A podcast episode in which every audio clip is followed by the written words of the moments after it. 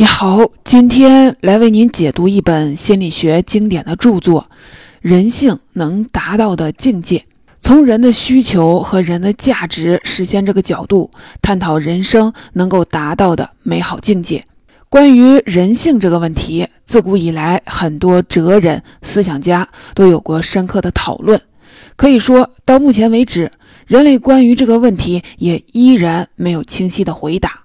因为人性太复杂，人性是善是恶，是节制还是贪婪，是追求向上还是贪图安逸，没有人可以给出定论。人性会受到自然、社会等各种环境因素的影响。人类作为万物之灵，除了解决生存问题，对生活还有更高的要求，获得地位、名誉。和来自他人的尊敬和认可，这一切都是对自身价值能够实现的一种渴望。为什么有的人只做自己能做的事儿，而有的人能表现出一种超越自我的激励呢？为什么有的人有着积极的生活态度，而有的人则选择逃避成长呢？人性的境界究竟能达到什么样的高度呢？今天的解读这本书。就从心理学层面探讨人性这个深奥的话题。说起这本书，我们首先要了解这本书的作者亚伯拉罕·马斯洛。可能你多半呢听过马斯洛关于人类的需求层次理论，他确实非常的了不起，可以说是一位大师级的人物。马斯洛是二十世纪五十年代人本主义心理学的主要的创始人。被称为人本主义心理学之父。什么叫人本主义心理学呢？这个学派最大的特点就是主张以人为中心的心理学研究，强调人的本性和正面价值，提出了要以最优秀的人作为研究对象。而在此之前，心理学集中研究的是人的问题行为或者是动物，比如弗洛伊德的精神分析学派以心理变态者。精神病患者作为研究对象，再比如华生的行为主义学派以小白鼠为研究对象，继精神分析和行为主义心理学之后，马斯洛的心理学形成了心理学的第三思潮。《纽约时报》评价马斯洛的心理学研究是人类了解自己过程中的一座里程碑。人性能达到的境界这本书是马斯洛的代表作。也是研究人性与社会关系的经典名著，其中涉及的关于个人成长、对人性的理解、生活态度以及生命的意义等等内容，被无数的心理学家和人类学家引用。今天，我们就从人类需求层次理论、自我实现的八个途径和自我实现的最高层级这几个方面，来详细的解释这本书。我们先来看第一个内容。马斯洛提出的著名的需求层次理论，在研究人类需求时，马斯洛的落脚点是人类需求当中最本质的东西，也就是除去吃饭、睡觉、性爱这些浅层的欲望之外，有哪些是驱使着全人类不变的、遗传的和本能的需求呢？比如说，在有些文化中，一个人靠成为好猎手来满足自尊心；在另一种文化中，需要靠成为一个十足铁石心肠的人才能满足自尊心。不同的文化提供了两种不同的方式来满足自尊心这一人类本质的需求。其实啊，这两个人的根本目的是一样的。像这样的需求，马斯洛归纳出来了五个，他们是生理需求、安全需求、归属需求、尊重需求和自我实现的需求。他认为这是人类天性中真正的内在本质，即使在不同的文化中也不会消除。只有满足了这些需求，才能说有了人的存在。马斯洛认为，人的需求是连续不断的、无休止的。一个需求满足后，另一个会迅速出现，并且取代它的位置。当这个被满足了，下一个又会站出来。人类可能永远的不会被彻底的满足。并且这些需求似乎是有轻重缓急的，也就是说，他们按照优势等级自动的排列。这第一个需求满足的是生理需求，这个比较好理解，就好像吃喝拉撒睡，维持体内的生理平衡，这些是人类生存最基本的需求。如果一个人同时缺乏食物、安全、爱和尊重，那么他对食物的需求一定是最强烈的。这时候，生理需求可以主宰他的身体，整个意识都会被饥饿控制，丢掉所有其他需求，全部的投入到寻找食物的活动中。这甚至能引发一个人的人生观发生变化。比如说，对于一个长期饥饿的人来说，他的理想就是一个食物充足的地方。他会认为，假如可以确保他的余生都有充足的食物，他就会感到幸福，并且不会有其他的任何奢望。生活最大的意义就是吃。当人解决了生存问题，他们的需求就会开始变化，新的更高级的需求会重新控制身体，那就是安全需求。也就是对安全稳定、免受惊吓、井然有序的外部环境的需求，和挨饿的后果是一样的。如果一个人一直处在不安全的环境中，仅仅为了安全而活，这个信念就会取代一切。对于威胁的反应，表现最明显的就是幼儿。当他们突然的跌倒、遇到打雷的惊吓、受到父母的打骂，或者是受到欺负时，他们就会全力以赴地给出反应，也就是哇哇哇的大哭。随着孩子的成长，知识一点一点的完备，对周围环境的熟悉和运动神经的发展，这些危险也变得不再可怕，可以受控制。这也是人类成长的一部分。所以，人类往往偏爱熟悉的、已知的事物。比如说，我们喜欢一份稳定的工作，给自己买一份保险。还有那种想用某一宗教把人组成和谐整体的倾向，多少也是出于对安全的需求。我们再来看归属需求，这里指的是友情、爱情、性亲密等情感需求。在满足了基本的生理需求和安全需求后，人们会强烈的感觉到孤独、无助，渴望同人们建立一种深情的关系。渴望在他的团体和家庭中有一个位置，比如跟邻里乡亲、同族人、同阶层或者是熟人、同事之间的情感联络。渴望集体感最形象的例子是士兵们，他们为了抵御共同的敌人，会被推入到一种亲密的兄弟关系，结果他们整个一生都会保持紧密的关系。现代社会的流动性、家庭的分崩离析、代沟和城市化。都加剧了人们对归属感的渴望。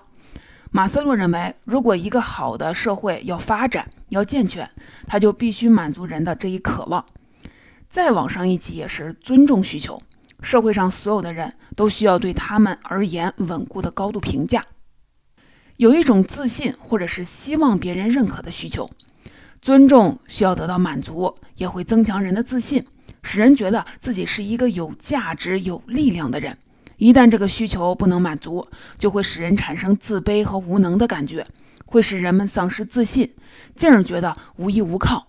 当一个人当之无愧的受到他人尊敬的时候，他的自尊就是最稳固的。需求层次的最顶层就是自我实现。自我实现的定义就是，人对于自我发挥和完成的欲望是一种倾向，使自己的潜力能够实现。使自己越来越成为独特的人，成为所能成为的一切。说白了，自我实现就是一个人能够成为什么，他就必须成为什么。采取任何方式来满足这一需求，对于不同人可能差别很大。比如，一位作曲家必须作曲，一位画家必须作画，一位诗人必须写诗，否则他始终都不会甘心。人必须忠实于自己的本性。这就是自我实现的需求。按照马斯洛的需求层次理论，人从生理需求最终到自我实现的需求是由低到高排列的。人们不会因为获得了一种需求就感到了满足，而是逐渐的获得升华和发展。一旦人们长期满足了高级需求，并获得了价值感，高级需求就会变得独立，不再依赖低级需求的满足。人们甚至会蔑视曾经使他们过上高级生活的对低级需求的满足。对于大多数正常人来说，全部基本需求都只是部分得到满足，同时又都是某种程度上有所缺憾。要想更加直观地描述这个由低到高的层次序列，我们可以任意假定一些数字。或许一般公民大概满足了百分之八十五的生理需求，百分之七十的安全需求，百分之五十的归属需求，百分之四十的自尊需求和百分之十的自我实现需求。当然了，也有例外，比如说有些人从出生的头几个月开始就缺乏关爱，在他成年后可能永远的丧失了爱的需要，也就不会有爱的能力。再比如，一个从未体验过长期挨饿的人。很容易低估他对人的折磨，将食物看成是可有可无的东西。他可能为了高级需求而放弃最基本的需求，也可能一个为了自尊而失去工作的人，在经历了六个月左右的贫困状态后，为了找回工作，不惜牺牲自尊。还有特别有意思的现象是，由于早期的满足而增强的一种挫折容忍力。什么意思呢？在生活中的基本需求一直得到满足，特别是在早年得到满足的人，似乎发展了一种容忍挫折的罕见的力量，因为他们具有稳固健康的性格结构，他们是坚强的人，对于不同意见或者是对立观点能够泰然处之，他们能够抗拒公众舆论的压力，能够为坚持真理而付出巨大代价。正是那些给予了爱并且获得了充分爱的人。为了理想或者是高尚的信条，可以放弃一切。这就是我们要讲的第一部分的内容。我们来一起总结一下：马斯洛将人类的需求归纳为生理需求、安全需求、归属需求、尊重需求和自我实现的需求。这就是人类天性中真正的内在本质。人的需求是连续不断的、无休止的。一个需求被满足后，另一个会迅速出现，并且取代它的位置。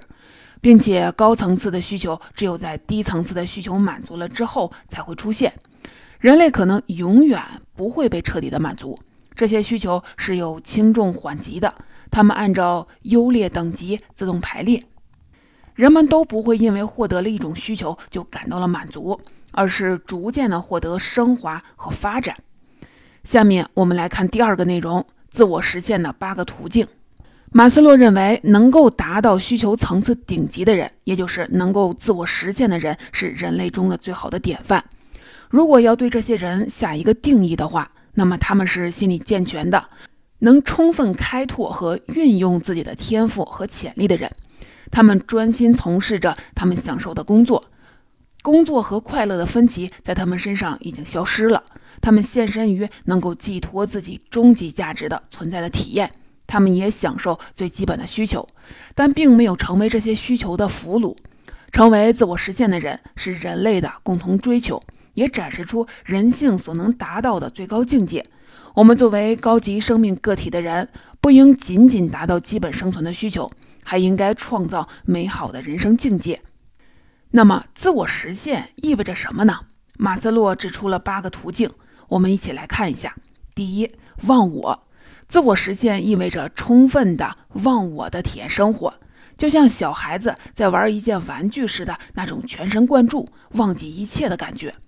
这就是自我实现的时刻。马斯洛用一句极富哲理的话来描述它，也就是当你真正升华成人的时候，体验的那种状态，忘记伪装、拘谨和世故，呈现出一种孩童般的纯洁无邪，达到忘我的状态。这就是自我实现的第一个途径。我们再来看第二个，成长。你的生活中充满了一系列的选择，每次选择都有前进与后退之分。自我实现的过程就是把每一次的选择都变成是成长，而不是趋向防御、趋向安全、趋向萎缩。第三，真实，能够实现真实的自我。人不是一块白板，每个人都有自我。我们应该倾听内心的呼唤，把自我显现出来，而不是按照父母的教训或者是权威的声音来塑造自我。就像你在品尝一杯酒的时候，不是按照它的商标来说话，也不是按照品牌的广告宣传来体验，而是闭上眼睛，体验它带给你的真实的味道。我们来看一个恋爱中的例子。谈到爱情中的表现，可能你就会说，谈恋爱的时候。大家都是在极力的表现自己的优点嘛，但是自我实现者的恋爱表现正好是相反，他们能够消除对对方所有的恐惧、焦虑。也就是说，在这种健康的恋爱关系中，他们能够越来越表现出真实的自我，并且是自己真正成为自己的主宰，比在其他人面前更加的自由自在、不拘礼数。这种坦率也包括让伴侣看到自己身上的缺陷和弱点。第四，诚实。当你有怀疑的时候，要诚实的说出来，而不是要隐瞒。比如说，可能有些人在做心理咨询的时候，并不是诚实的，而是在做戏，也并不是很容易能听得进去中肯的劝告。在许多问题上，反躬自问都意味着承担责任，而反躬自问本身就是迈向自我实现的一大步。第五，勇气，要有勇气，敢于与众不同，宁愿不受欢迎，也不能成为随波逐流的人。第六，持续进步。自我实现不是一种最终状态，它是一个连续的过程，是在任何时刻、在任何程度上实现个人潜能的过程。努力做好你想要做的事儿，往往要经历勤奋的付出精力的准备阶段，把自己的目标定位在一流而不是二流的水平，竭尽你自己的所能实现这个目标。第七，放弃防御心理，帮助一个人认识到他自己，弄清这个人喜欢什么。不喜欢什么，什么对于他是好的，什么是不好的，他正走向何处，以及他的使命是什么。这意味着对自己防御心理的识别，在识别后应该找到勇气放弃这种防御。比如在恋爱中，一个人对待异性可以卸下所有的敌对情绪，不会有跟同性联合起来对抗异性的冲动。相反，他可以感觉到另一个人的需要，把对方的需要当成是自己的需要。同时，他也会把自己的需要当成是对方的需要。对方的疾病是两个人共同的疾病，对方的成就即使超过了自己，也不会让自己觉得嫉妒。尊重对方的个性，不求回报。第八，高峰体验。高峰体验是自我实现的短暂时刻，要发现自己不善于做什么。发现自己的潜能是什么，然后创造条件，让自己拥有更多高峰体验。关于高峰体验，我们在第三部分将会详细的展开。这就是自我实现的八个途径：忘我、成长、真实、诚实、勇气、持续进步、放弃防御心理、高峰体验。自我实现不是某一时刻的问题，可以说它是一个程度问题。是许多次微小进展的日积月累。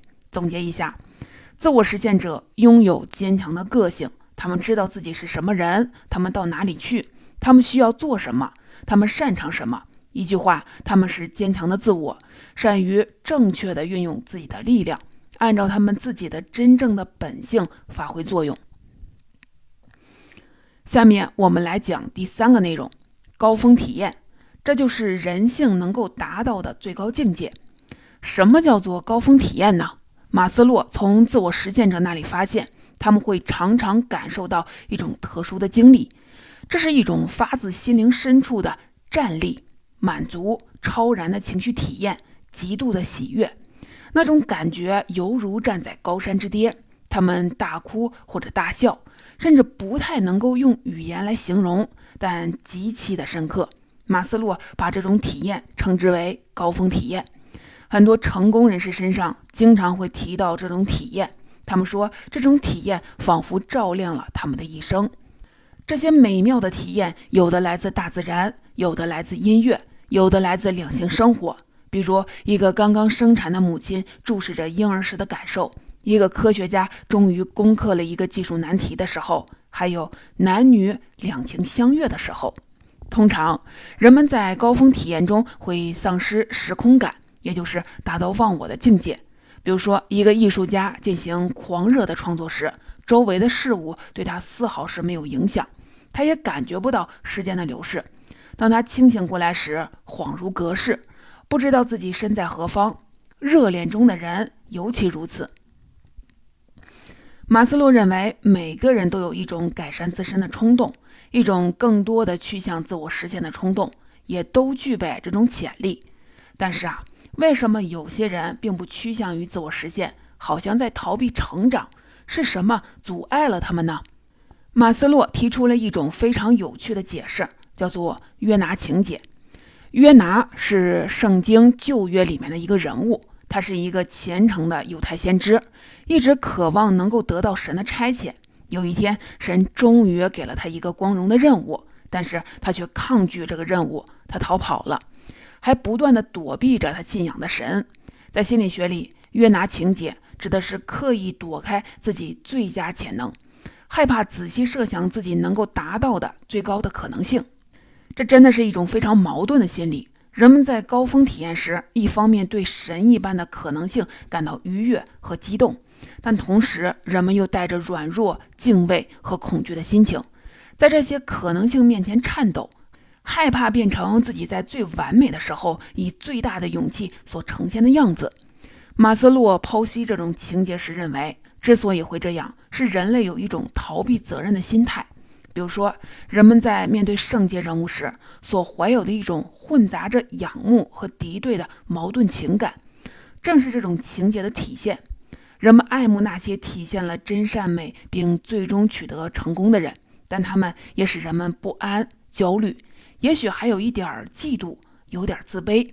在一定的程度上，人们想要紧紧地抓住这种体验。不愿从这个顶峰回到普通的生活，为什么高峰体验通常都非常短暂呢？马斯洛的解释是：人类不过是不够坚强，所以不能承受的过多，它太震撼，太损耗人了。因此，处在这种极乐时刻的人，往往就会说：“不能再多了，我受不了了。如果让我现在就死，那也是值得的。”所以啊，令人发狂的幸福不可能长久的承受。